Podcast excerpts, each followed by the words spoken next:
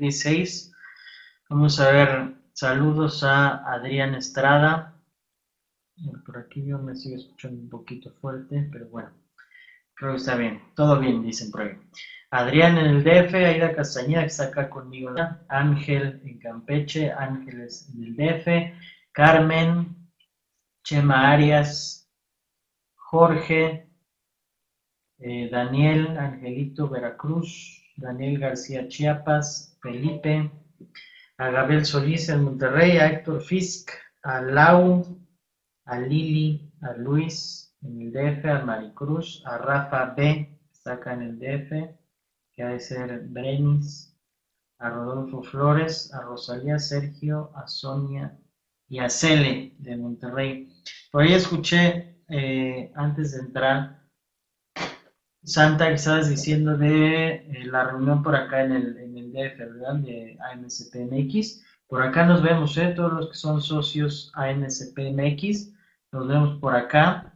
Y preguntaban costos, todavía creo que no está publicado costo, pero va, a ser este, relativamente económico, ¿no? Con la idea de que todos, todos vengan, como siempre, para cubrir los, los costos, o más de lo que es el desayuno y el salón y, listo, ¿no? Pero no, no es nada de, de qué espantarse, esperamos que todos podamos venir y estar por acá. Nosotros vamos a estar allá, entonces allá nos vemos. A todos los que puedan asistir, por allá nos vemos. Le comentaba a Miguel cuando estábamos planeando precisamente la reunión que, eh, bueno, hiciéramos una charla eh, técnica, sí, y también hiciéramos, platicaros un poquito de lo que es nuevamente eh, el colegio, más cómo pueden participar, ¿Qué estamos haciendo? Digamos que ya estamos consolidados como tal. Los primeros años siempre son, son difíciles, son de organización, son de, eh, de hacer publicidad, de hacer ruido, de generar nuevos socios. Y ahora que ya tenemos una base interesante de socios, ya que estamos haciendo ciertos eventos, ya que va a ser eh, aniversario, precisamente es justamente el día del aniversario, bueno, pues ver qué nos, qué nos espera para el futuro, cómo podemos participar más con, el colegio, hacerlo crecer, reunirnos con las universidades, hacer más eventos, estar en contacto eh, más con los socios, etcétera, etcétera. ¿no? Es la idea, aparte del, del, desayuno, aparte del evento que vamos a tener, eh, esa es la idea. Eh, vamos a hablar un poquito entonces de esto de entorno económico y fiscal hacia 2016. Primero con una actualización. Si se regresan ustedes al programa que hicimos hace, tendrá como un mes, una cosa así, eh, la charla que hicimos aquí que se llamó El cibercrimen y los impuestos. Estábamos viendo datos interesantes de los casos que hubo aquí en México de problemas, no problemas, sino de, devoluciones eh, falsas o fraudes con devoluciones de, declaraciones anuales de personas físicas. Y nos quedamos pendientes con actualizaciones del tema que nos dijeran qué cifras había, qué es lo que había pasado finalmente, si hubo más casos, si no hubo más casos, y si se detuvo alguien o qué pasó. Pues sí hubo una actualización, la, la encontramos y la comparto aquí por si ustedes no la vieron, probablemente la hayan visto tal vez no la vieron. Eh, la damos aquí, se pueden regresar al, eh, tema, como les comento, que, habíamos visto. Eh, y en comparación México con Estados Unidos, bueno, ese fue el, tema del programa. ¿Cuál fue la actualización? La pueden encontrar en el comunicado de prensa 054-2015 del SAT, que de título tiene SAT identifica dos presuntos defraudadores que recibieron devoluciones de manera indebida y les leo el, comunicado que dice, eh, repito, es el 054-2015 del 29 de abril, ya eh, prácticamente último día para presentar la, la declaración. Y SAT identifica dos presuntos defraudadores que recibieron devoluciones de manera indebida. Dos trabajadores de la Secretaría de Educación del Gobierno del Estado de Veracruz recibieron los depósitos indebidamente. Entonces, ¿quién fue? O por lo menos dos personas identificados, dos trabajadores de la Secretaría de Educación del Gobierno del Estado de Veracruz. La Secretaría de Hacienda y Crédito Público, a través del SAT, informa que se ha logrado identificar los nombres de dos personas que recibieron devoluciones en cuentas a su nombre sin el consentimiento de los contribuyentes. Se trata de casos aislados que se, presenta, eh, que se han presentado en una dependencia pública del Estado de Veracruz. Derivada de las investigaciones hechas por el SAT, gracias a las denuncias presentadas por los afectados, se identificó que de los 98 casos de devoluciones a cuentas que no son de los contribuyentes, 13 corresponden a trabajadores de la Secretaría de Educación del Estado de Veracruz y las devoluciones se depositaron en cuentas de dos personas que laboran en esa secretaría. El monto de esas 13 eh, devoluciones, de las que fueron identificadas en la Secretaría del Estado de Gobierno de Veracruz, eh, Secretaría de Educación, ascienden a 286.569 pesos y fueron depositados en cuentas de siete diferentes bancos los trámites se hicieron utilizando indebidamente la contraseña de los contribuyentes, por lo que el SAT se reitera la importancia de hacer el cambio periódico de sus contraseñas y no entregarlas a terceros que podrían hacer mal uso de ellas. Hasta el momento, que era el 29 de abril, el SAT ha recibido información de 98 casos donde se presume fraude en perjuicio de contribuyentes por un monto de 2.1 millones de pesos los 98 casos aislados se registraron de un total de 2.3 millones de declaraciones recibidas y de un total de 1.283.883 devoluciones que ya fueron autorizadas. Ese es eh, el chiste. Resulta que fueron por allá un, un monto que fue de 286 mil pesos y un total de 2.1 millones de pesos, 10%. Fue allá el fraude eh, en Veracruz, ¿no? Los demás, pues entiendo que no se han identificado y bueno, seguimos pendientes con más actualizaciones de este tema, ¿no? Pero bueno, fue, fue por ahí una dependencia pública eh, en Veracruz, que por cierto no vi que se le diera mucha difusión al tema, pero bueno, ya lo comentamos por acá.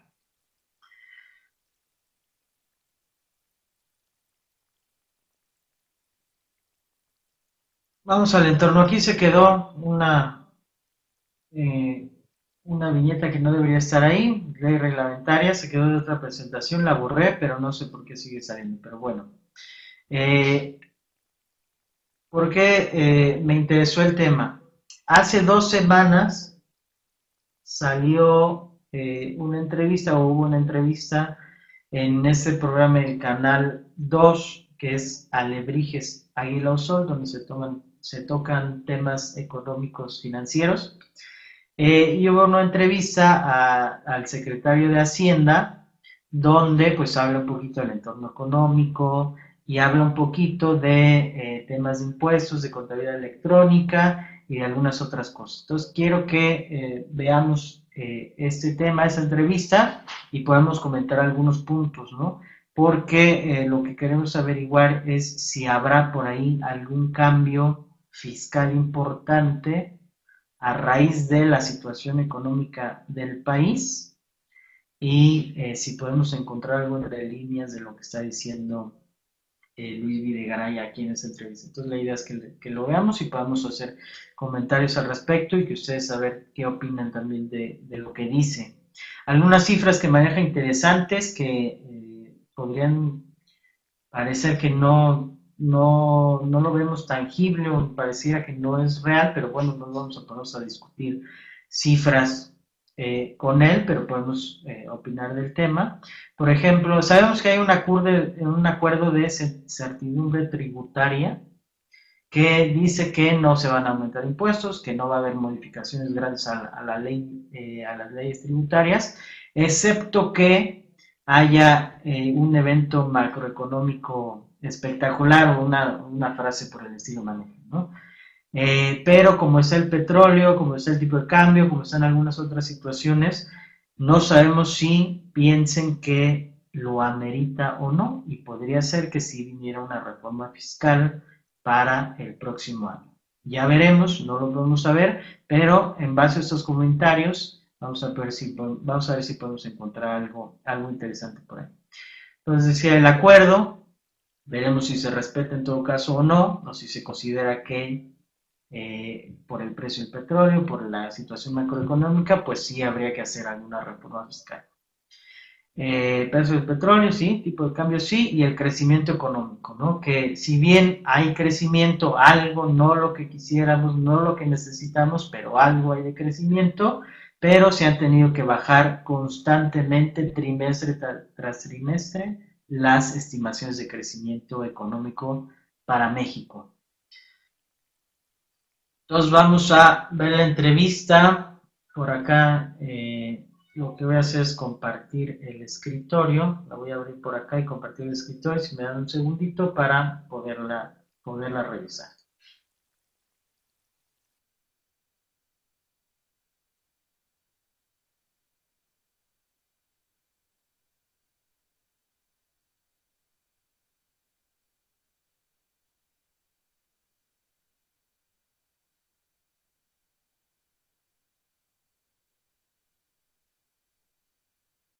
Somos lo máximo, eh, peor con el Congreso de su parte, qué coraje, dejen reviso mi recibo de luz, teléfono, agua y la principal, ¿cuánto trae la cartera para traerle a este señor? Así es. Eh, digo, eh, no sé, no puede decir, supongo, más bien no le conviene decir que pues, no, no, estamos creciendo como estamos, pero bueno, lo interesante siempre es que hacen un pronóstico, 3%, 4%, lo que sea, pues no salen los números, los números no salen y pues bueno, pasa el trimestre, salen con los datos reales y bueno, pues ya no vamos a crecer al 3, pero sí al 2, entonces seguimos creciendo, pues todo bien. Y al otro trimestre, pues ya no vuelven a salir las cuentas y entonces ya no vamos a crecer al 2, vamos a crecer al 1.57%. Y pues, bueno, pero seguimos creciendo, ¿no? Todo está bien. Y bueno, finalmente no salen, no salen. Llevamos creo que tres años consecutivos, una cosa así, que sería todo el sexenio, eh, que bajamos y bajamos y bajamos y bajamos las estimaciones de crecimiento y resulta que nunca, nunca, nunca llegamos a lo que necesitamos, ¿no? Eh, nunca va a aceptar que la economía no está creciendo, debe dejar buena imagen al gobierno, así es, por ahí tenía pido para la camarita, sí.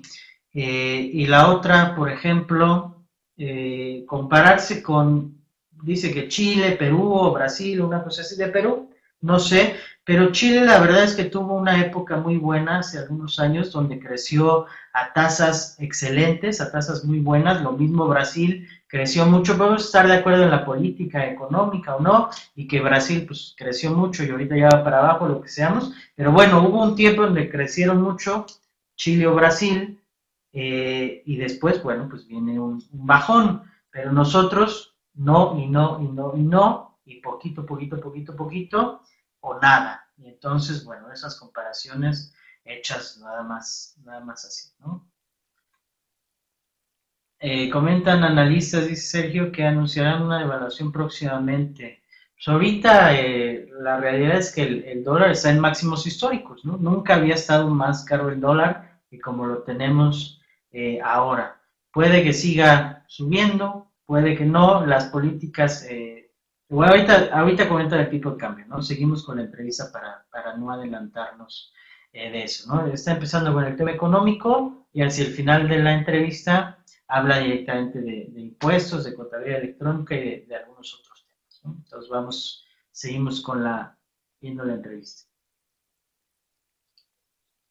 Ah, del crecimiento que, bueno, ya nos comentabas, otro tema que tenemos ahí pendiente, Luis, y que salía la cifra de la OCDE y era pues, eh, dramática la cifra de productividad, productividad per cápita por persona. Somos los más bajos dentro de la OCDE. Sé que tú, tú nos has comentado que el tema de las reformas estructurales es para aumentar la productividad, pero sí preocupa esta, esta baja productividad, sobre todo porque ya vemos dos o tres economías distintas en México. La aeroespacial por un lado, la automotriz por un lado, con alto valor agregado, y otras que están muy por abajo. ¿Qué se puede hacer? Empecemos mejor el tema de la productividad, porque no hablamos lo suficiente sobre el tema de la productividad. De hecho, si tuviéramos que escoger una variable que es la más importante eh, en la economía mexicana, la que determina cuánto gana la gente por su trabajo, cuántos empleos se crean, eh, cómo crece en el largo y mediano plazo la economía es la productividad. Y llevamos tres décadas con productividad que en lugar de crecer cada año, ha disminuido. En 2014 la productividad laboral creció, pero sin duda la tendencia de los últimos 30 eh, años no es una tendencia positiva. Entonces, la política económica tiene, más allá de ver los temas de coyuntura, que son siempre importantes, tenemos que poner el énfasis en cómo hacer crecer la productividad. Las reformas estructurales que ha impulsado el presidente Enrique Peña Nieto con el apoyo del Congreso de la Unión tienen como común denominador la productividad, es decir, bajar los costos de la energía, bajar los costos y mejorar la calidad de las telecomunicaciones, que exista más eh, financiamiento y más barato, que el capital humano sea de mayor calidad a través de la reforma educativa, una reforma laboral que genera flexibilidad en el mercado que permite mayor productividad. Eh, es decir, cada una de las reformas tiene como objetivo impulsar la productividad, pero esto claramente es una parte de la ecuación.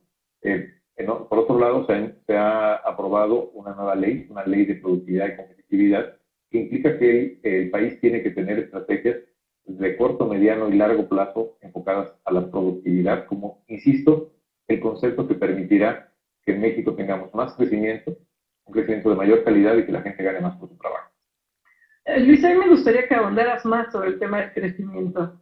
Es uh, en la última década, y estamos cumpliendo aquí una, una 10 años, el crecimiento promedio ha sido de un 8 al año, no hemos logrado superarlo, somos muy estables, que bueno, hay una gran disciplina. Ya tenemos las reformas estructurales que tanto hemos luchado, bueno, ustedes como gobierno, nosotros aquí en programa, porque se aprueben estos 10 años, y no crecemos, no crecemos lo suficiente. A mí me gustaría que le expliques a la gente, porque pareciera que no sirve de nada haber creado una reforma energética, que no sirve de nada mantenerse estable. Me gustaría que le dijeras a la gente qué nos está pasando en esta coyuntura, por qué por tercer año consecutivo se ha tenido que ajustar a la baja la expectativa económica, cosa que no es fácil, ni menos para un optimista evidente como tú. Cuéntale al público qué es lo que está pasando que obligó a la Secretaría de Hacienda a, ajustar estos, esta expectativa. Creo que lo primero que tenemos que hacer, Maricarmen, es poner en contexto, poner en perspectiva la cifra de crecimiento económico. Estamos viviendo un momento externo muy complejo, un momento donde están cayendo los precios de las materias primas, incluyendo el precio del petróleo, lo cual para México representa un reto real. Eh, hay una gran volatilidad financiera. Se espera que en los próximos meses, nadie sabe exactamente cuándo, pero los próximos meses subirán las tasas de interés en Estados Unidos y eso representa que los flujos de capital que venían a los países emergentes pues tengan ahora destinos distintos. Es decir, habrá menos disponibilidad de capital para los países emergentes, como es el caso de México. Y además un entorno de muy lento crecimiento. Lo que es notable, Mari Carmen, es que en este entorno México está creciendo. Y en parte tiene que ver con que se, en México nos hemos atrevido a hacer algunos cambios muy importantes. Decíamos hace un momento, uno de los motores del crecimiento es precisamente el consumo interno. ¿Por qué está creciendo el consumo? Está creciendo primero porque está bajando la inflación. ¿Por qué está bajando la inflación? Además de que tenemos un extraordinario banco central. Está bajando porque está bajando el precio de la luz, porque está, ya no está subiendo el precio de la gasolina y porque las tarifas de telefonía han tenido una disminución muy importante. Y es algo que le pega para, de manera positiva al bolsillo de los mexicanos. Y por otro lado, estamos viendo que hay mayor empleo y mayor empleo formal, que también es resultado de las reformas, por ejemplo, la reforma laboral, que está permitiendo que haya una mayor formalización del empleo. De hecho, el empleo está creciendo eh, casi al doble de lo que está creciendo la economía. El empleo está creciendo 4.5, la economía está creciendo 2.5. Esto quiere decir que estamos avanzando no solamente en la creación de empleo, sino mejores empleos, empleos formales. Esta combinación de mejores empleos, menor inflación, claramente se está viendo ya en el bolsillo de los mexicanos, de las familias mexicanas que tenemos eh, y observamos en las cifras de consumo, por ejemplo, en las cifras que nos da el INEGI en cuanto a ventas eh, internas, o las que nos da la ANTAD, es decir, la Asociación Nacional de Tiendas eh, de Autoservicios Departamentales, que están teniendo claramente un buen inicio del año con crecimientos eh, muy superiores a las que tuvieron en los últimos dos años. O por ejemplo el mercado automotriz, el mercado doméstico automotriz. Ya no solamente, cuando hablamos del automotriz estamos acostumbrados a hablar de las exportaciones, que siempre eh, son extraordinarias. Pero aquí lo que estamos viendo en estos primeros cuatro meses del año es un incremento sostenido de las ventas domésticas, con una tasa de crecimiento del 20%. Esto quiere decir que el mercado doméstico se está reactivando y en parte es porque están teniendo efectos las reformas. ¿Qué nos toca ahora? Seguir implementando las reformas y algo fundamental, cuidar la estabilidad macroeconómica. Si algo hemos aprendido, no solamente en estos 10 años, en los últimos 20 años, es que sin estabilidad, sin baja inflación, bajas tasas de interés, eh, no podemos eh, eh, crecer y mucho menos crecer el nivel de vida de los mexicanos. Entonces, las prioridades hoy del gobierno son, en materia de política económica, son claramente esas dos. La estabilidad y, por supuesto, la implementación exhaustiva y a tiempo de la reforma. Luis, ¿de qué manera se podría explicar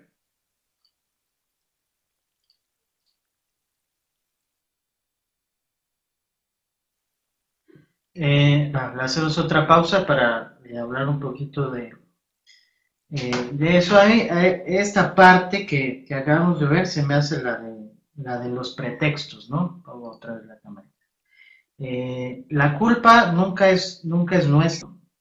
si no crecemos es que porque el entorno, el entorno económico es, es adverso, dice que hay mucha, dice que hay mucha volatilidad en los mercados financieros. Y eso lo he escuchado mucho últimamente, ¿no? Eso de que hay mucha volatilidad en los mercados financieros, a mí eso se me hace directamente una falsedad tremenda. Eh, más bien creo que no saben qué es la volatilidad de los mercados financieros. El índice de volatilidad del Standard Poor's 500, por ejemplo, está en mínimos. Eh, los índices financieras, porque está hablando de mercados financieros, eh, están cerca de máximos históricos, el S&P, el Nasdaq, en Europa están arriba, en Japón después de 20 años están eh, también en, puntos muy altos. no sé de cuál volatilidad hablo. Lo que sí hay volatilidad a lo mejor es en el tipo de cambio, hablando del euro, hablando del peso, ahí sí hay algo de volatilidad, pero en general volatilidad en los mercados financieros en máximos históricos, pues eso no, no existe. Eh, tasas de interés, dice que está bajando la inflación, ¿ok? Por cierto, en, en, Europa ya se están preocupando, ya no se preocupan por la inflación, se están preocupando más bien por la deflación, entonces ojalá no vayamos nosotros también por allá, ¿no? Mientras baja la inflación y nos vayamos al otro extremo que de la inflación, que es la, la deflación. Vamos a ver algunos comentarios. La entrevista que le hicieron a Videgaray de qué fecha es. Tiene dos semanas esa, es del día, pero pongo aquí el exacto, es del día 26, 26 de mayo. Entonces, es, es fresca, ¿no? Son, son los números actualizados. Eh, habría que analizar el contexto en el que habla el secretario. No concuerdo lo que dice con lo que viven a diario las familias mexicanas de clase media y baja, ¿no? Si finalmente el indicador más, eh, más real, por decirlo de alguna manera, pues va a ser siempre ese, ¿no? Si lo vemos realmente eh, todos, si realmente está llegando esa baja inflación a las familias, eh, las tasas de interés, los préstamos, los créditos, realmente si están llegando a nosotros, esa es la medida, la medida real. Las familias sufren, la economía mundial sí es un factor para afectar nuestra economía, pero la realidad nacional es otra. Ok, siempre echando la culpa eh, a los demás, ¿no? Pero cuando la economía está bien mundialmente y nosotros tampoco crecemos, pues a quién le echamos la culpa. Eh, seguimos entonces con la, con la entrevista, a ver qué, más dice. En México, aunque no está teniendo una tasa de crecimiento alta y sostenida como hemos deseado durante muchos años, sí está teniendo una tasa de crecimiento positiva, incluso mayor que la tasa de crecimiento que se registra en otras economías de Latinoamérica o de la región en sí misma. Pero ¿cómo se explica que en una economía que crece tan poco hay tal dinamismo como el que se está registrando en el crecimiento del empleo, que está observando una tasa de crecimiento del 4% y que esto de alguna manera se tendría que estar reflejando también de manera implícita en el crecimiento económico? hay que destacar que una parte eh, que explica el bajo crecimiento en los últimos 10 años y también en los últimos meses es la industria petrolera. La, la industria petrolera eh, alcanzó su pico máximo en el año 2003 y desde entonces cada año hemos venido teniendo disminuciones de producción y esto se refleja en las cifras del Producto Interno Bruto. De hecho, si la producción de petróleo en el primer trimestre del año hubiera sido lo que se esperaba, 2.4 millones de barriles, en lugar de los 2.28 eh, que se observaron en el primer trimestre, tendríamos un crecimiento cerca de 0.5 adicional. Es decir, tendríamos medio punto más de crecimiento del Producto Interno Bruto. ¿Qué quiero decir, Marco? Que hay sectores de la economía que claramente están teniendo un desempeño muy sólido. Ahí están las manufacturas de exportación, la construcción, el turismo, que son además sectores empleadores muy grandes. Recientemente el sector textil, por ejemplo, está creciendo, el sector del calzado está creciendo también, pero tenemos otros sectores en la economía, particularmente lo que tiene que ver con la, la minería petrolera, es decir, la extracción de petróleo crudo, que lleva años contrayéndose y esta no ha sido la excepción. Y creo que ahí lo que se pone de manifiesto es lo oportuno e importante de la reforma energética, que si bien no tendrá un impacto todavía visible en las cifras de producción de este año, en los años venideros sin duda revertirá de manera muy importante la tendencia. Es verdad, este es el tema del crecimiento. Luis, un tema que aquí lo vemos prácticamente cada semana por distintos sectores es el de la reforma fiscal. Eh, obviamente a nadie le gusta pagar impuestos, ¿no? es una obligación que tenemos como ciudadanos, como empresas, pero ¿cómo sientes la reforma fiscal ya vista a distancia? Cosas que funcionaron, quizá ampliar un poco la base grabable, creo que eso, eso es algo que sí funcionó. Otras que quizá no, no dieron tal cual como el IEPS a refrescos y esto, quizá no se destinó a donde debía destinarse. En fin, cuéntanos un poco esta reforma fiscal, ¿cómo la ves ya con distancia? Sí. Le pongo pausa para preguntarles qué creen que va a contestar. ¿La reforma fiscal sirvió o no sirvió? Primero, en, la opinión de ustedes. ¿La reforma fiscal afectó la economía o al contrario cumplió sus objetivos y, eh, y está haciendo eh, crecer a México, por decirlo de esa manera? ¿Qué opinan ustedes? Rafa dice, México vende más que los países árabes, ¿por qué no estamos igual que ellos? El petróleo. Esa es una buena eh, pregunta que se hace normalmente, ¿no? Como los árabes pues, tienen los super edificios, ¿no? Las super ciudades y todo, y nosotros, nosotros no. Pero bueno, esa es, otra cosa. Pero sí es interesante. Bueno, entonces vamos a ver qué, qué responde Luis, y, y esto con los datos o lo que ustedes sepan y hayan visto, pues veremos si, si es bueno eh, o si es verdadero o no. Duda, Pepe, los, eh, hablar de los impuestos nunca es fácil, nunca es popular, eh, por eso se llaman impuestos. Pero hay que destacar que de los objetivos que tenía la, la reforma, muchos de ellos ya se han cumplido. Por ejemplo, despetrolizar la, las finanzas públicas. Apenas en 2012, el 40% de los ingresos del gobierno venían, eran ingresos petroleros. En este primer trimestre de 2015, solamente 16% de los ingresos son petroleros. Es decir, hemos visto una muy acelerada despetrolización de las finanzas públicas y además ocurriendo en un momento en que la economía está creciendo, está bajando el desempleo, está aumentando el empleo formal, es decir, la economía está claramente avanzando y estamos pudiendo reducir la dependencia de los ingresos eh, petroleros. Segundo,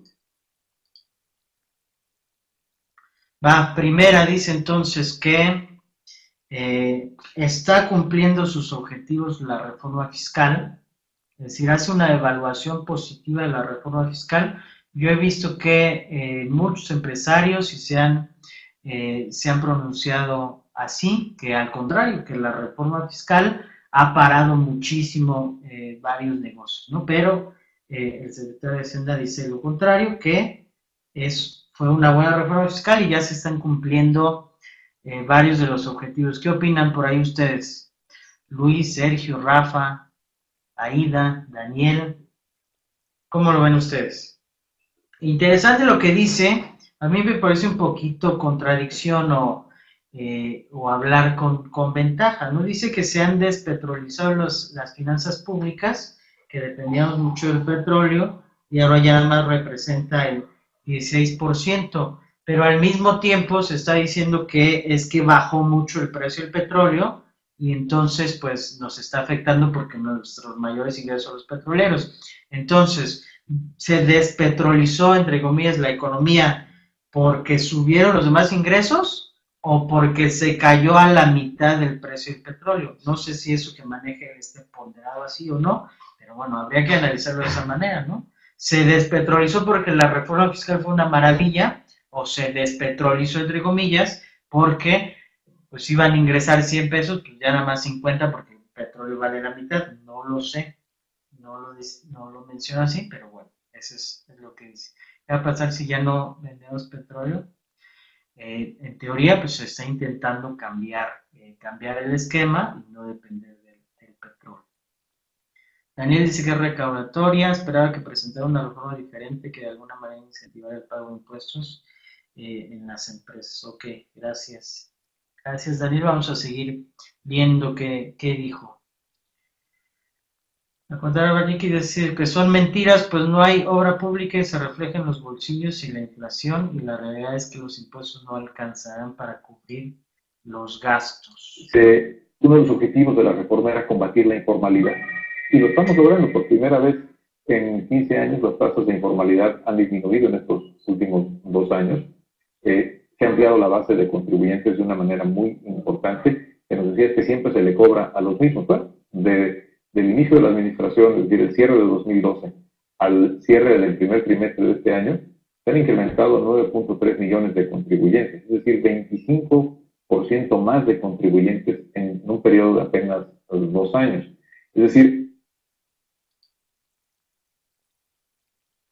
Le paro ahí, por esa cifra sí es muy interesante, me parecería muy importante.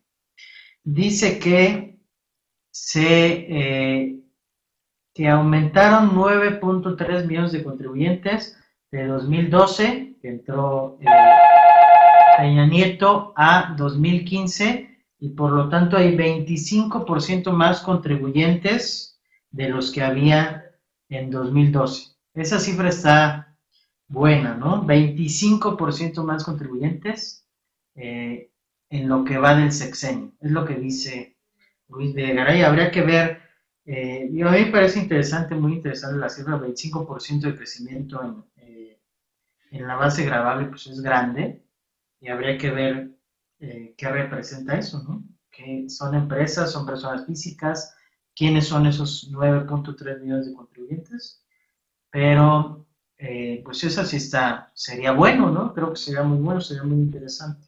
Así que combate a la informalidad, pues bajó la tasa de informalidad, y bueno, esta es la cifra que me parece más interesante, que aumentaron el 25% eh, de contribuyentes y escribieron 9.3 millones de nuevos contribuyentes. No lo sé, Rafa, eh, intenté por ahí investigar sobre todo lo de 2015, pero creo que todavía no está el reporte del SAT del primer semestre de 2015 de, nuevos contribuyentes, pero te digo una cifra de, eh, de 2014 eh, en el informe tributario y de gestión del SAT de enero a diciembre de 2014, que estamos viendo acá, dice que eh, al mes de diciembre de 2014 el padrón de contribuyentes estuvo conformado por 46.3 millones de contribuyentes, lo que significó un aumento de 4.6 millones de contribuyentes, que es el 11.1% de aumento, respecto al mismo periodo de 2013 lo cual se debió a la incorporación de, son 92 mil, esto es 2014, enero a diciembre. Fueron 92.423 personas morales, 1.4 millones de personas físicas y 3.2 millones de asalariados, es decir, la mayoría fueron asalariados, después personas físicas, actividades varias y 92 mil personas morales. Ese fue el aumento que hubo en 2014, de enero a diciembre. Vamos a ver los comentarios. Lograr buenos resultados no es nada fácil. Lo sabemos, pero los mexicanos ya tienen un siglo esperando no seguir en la pobreza. Desafortunadamente, los datos que publica una autoridad son unilateral y casi nunca coinciden con la realidad que vive un ciudadano en donde se observan los fallecidos, los pensionados, etcétera. Por lo menos en este, no sé si viene el reporte completo, este es el que le llaman reporte ejecutivo, nada más viene así, no dice cuántos menos, sí dice cuántos más. Eh, y listo, ¿no? Lo demás es devoluciones y evasión fiscal. Bueno, ese es interesante, a lo mejor, eh, para combatir la evasión fiscal, ¿cuánto cobraron por eh, actos de fiscalización fueron 156.398 millones de pesos derivados de actos de fiscalización. ¿no? Asimismo, por cada peso erogado en actos de fiscalización se logró recuperar 55 pesos. Por cada peso, 55 pesos, y en total eh, recuperaron 156.398 pesos, que parece una cifra bastante buena, ¿no? Pero habría que compararla contra otras épocas. No tengo aquí eh, el dato, sería bueno verlo en otra ocasión, ¿no? Eh, existe una enorme corrupción e impunidad en, ellos mismos, incluyendo al secretario que le resta credibilidad. Eso es cierto. Seguimos entonces con la entrevista.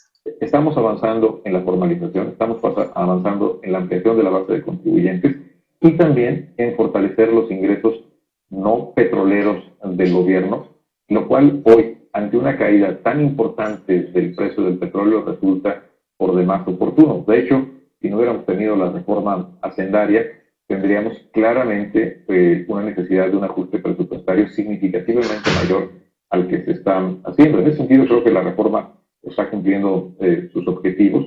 Y si vemos por otro lado los indicadores, por ejemplo, ¿qué le está pasando a la inversión? Bueno, la inversión fija bruta en el primer trimestre, que es la cifra que nos da el INEGI, creció 4.6%.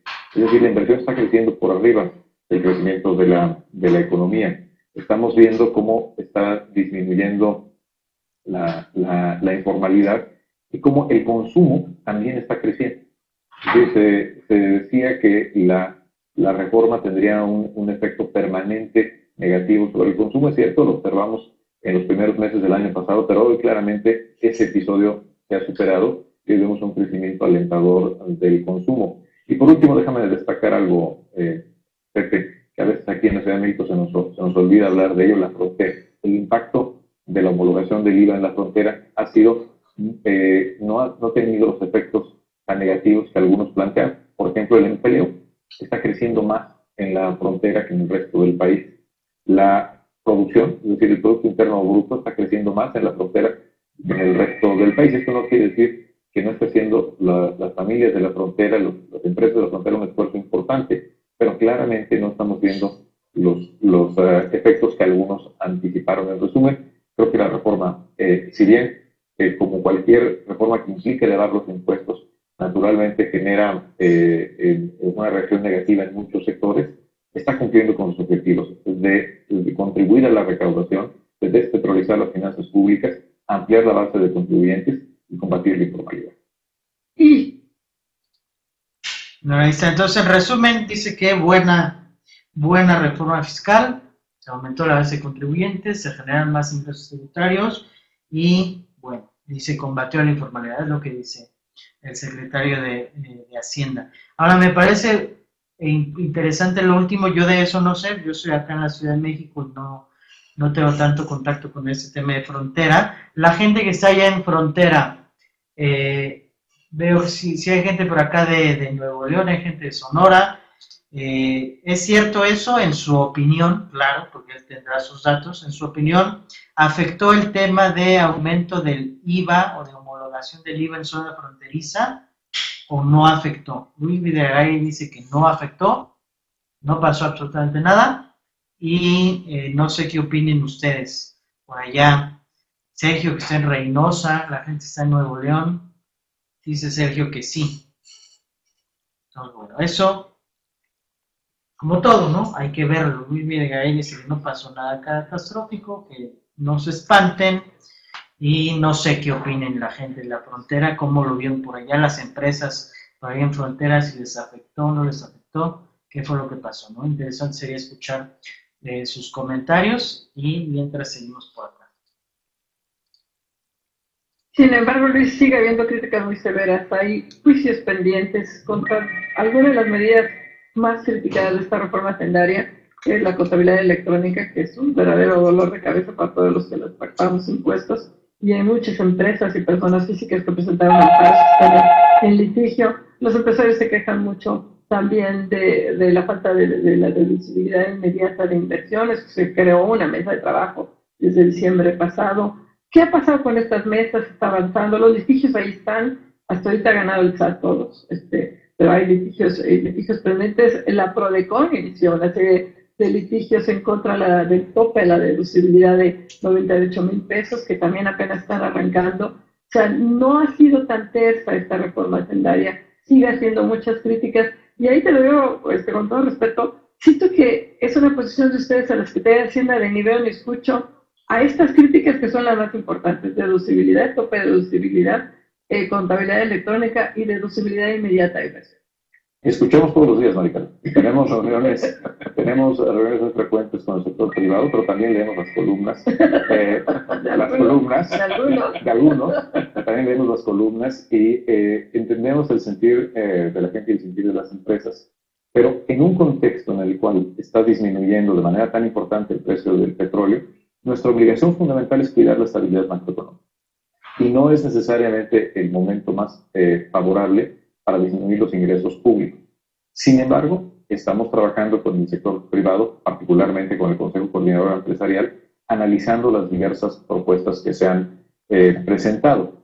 Y hay que recordar que a veces se nos olvida que la reforma, si bien acotó algunas deducciones, también eliminó cosas como el yeto competitivo, que era la principal demanda escuchábamos del sector privado, era cómo es posible que tengamos dos impuestos al mismo tiempo, el yeto y el impuesto sobre la renta.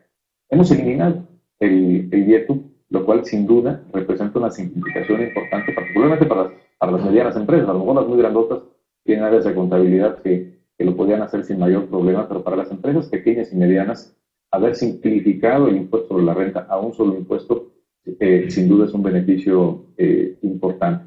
Con respecto a la contabilidad electrónica, Mari Carmen, sin duda cualquier adopción de nueva tecnología representa en un principio un reto. Pero hoy la tecnología nos da la oportunidad de ser un país mucho más eficiente, de eliminar costos de tiempo de gente que se dedica a hacer la contabilidad literalmente eh, manual para después enviarla en papel o, por correo electrónico al SAT.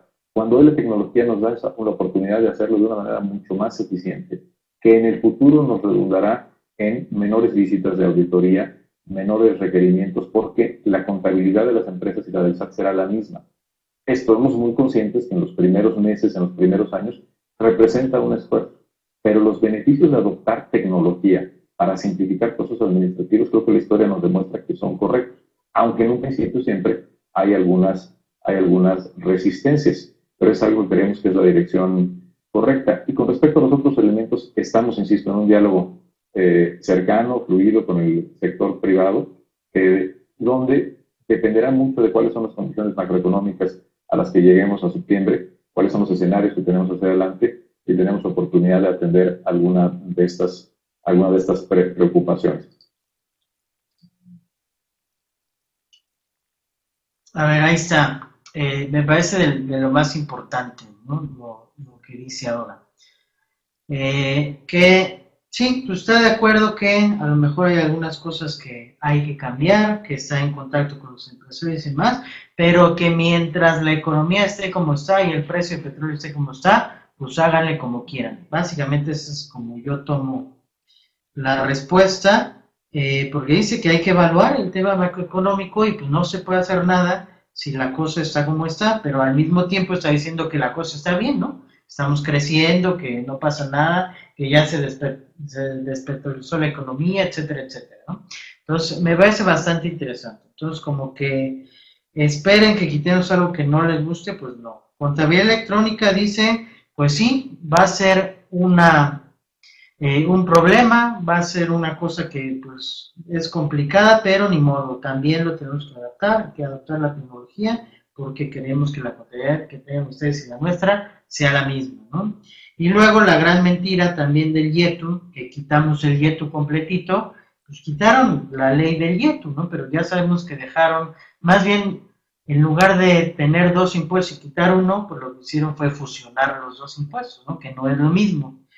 Eh, ya sabemos que eso, nosotros que trabajamos en eso, ya sabemos cuál es la realidad. Pero bueno, eso es lo que dice. Dice, pero ¿por qué se quejan si les, su, su petición número uno empresarios era que quitáramos el dieto y ya lo quitáramos, pues no es cierto. Lo, lo fusionamos, tuvimos un hijo entre Yeto y, el ISA, ¿no?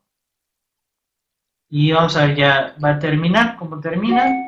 Déjame decir con respecto a la deducibilidad inmediata de las inversiones.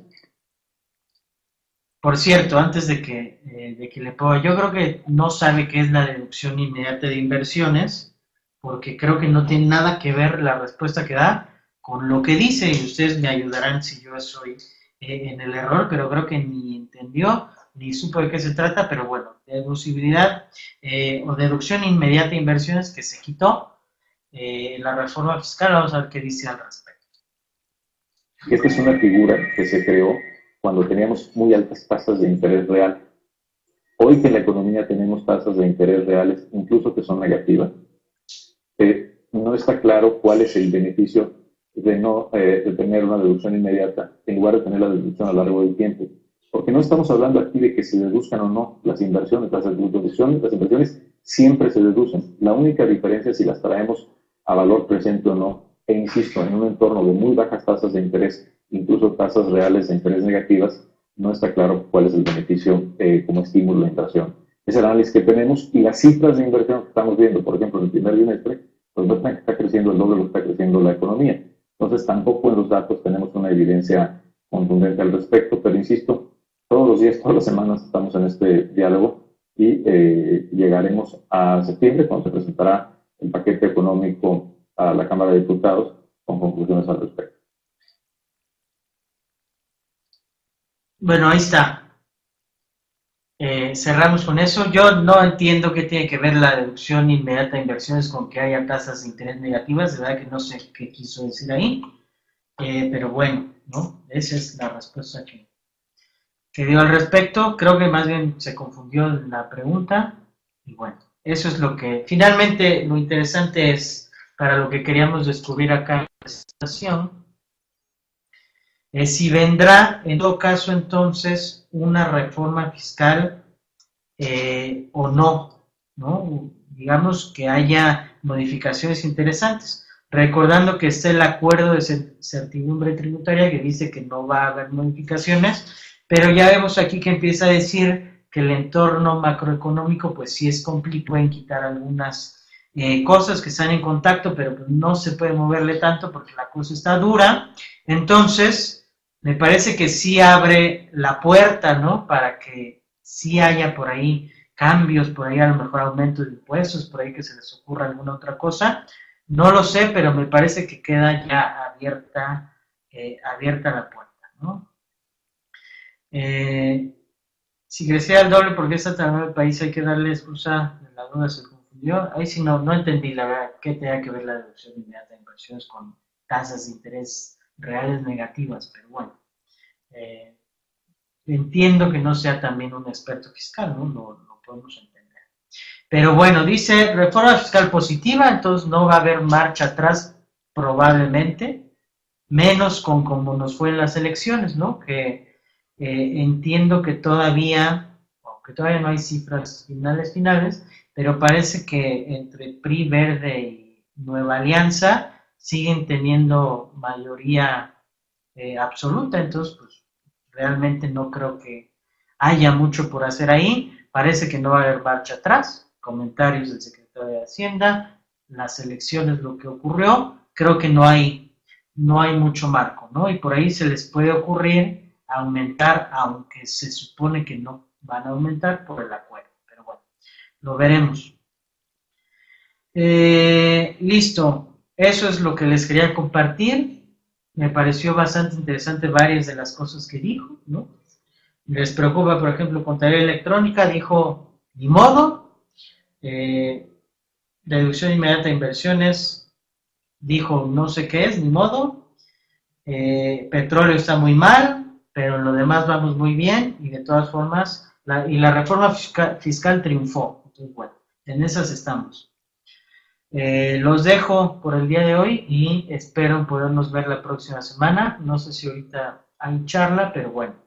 Eh, saludos a todos, gracias por su participación y nos vemos por aquí. ¿no? Daniel, ese es buena, a él le va bien con sus casas de lujo. Cierro entonces con eso. Yo sí creo, creo que hay un desconecte total, total, entre los políticos y la realidad, ¿no? Ellos viven en sus... Todos son millonarios, multimillonarios, y ya se, se ha visto, se ha comprobado. Videgaray, Peña Nieto, los gobernadores de todos los estados, todo mundo son multimillonarios, no tienen ni idea de lo que es eh, la realidad. Creo que ahí están desconectados totalmente y por eso, con declaraciones que hemos escuchado. Pero bueno, ahora sí los dejo hasta la próxima semana y por acá nos vemos.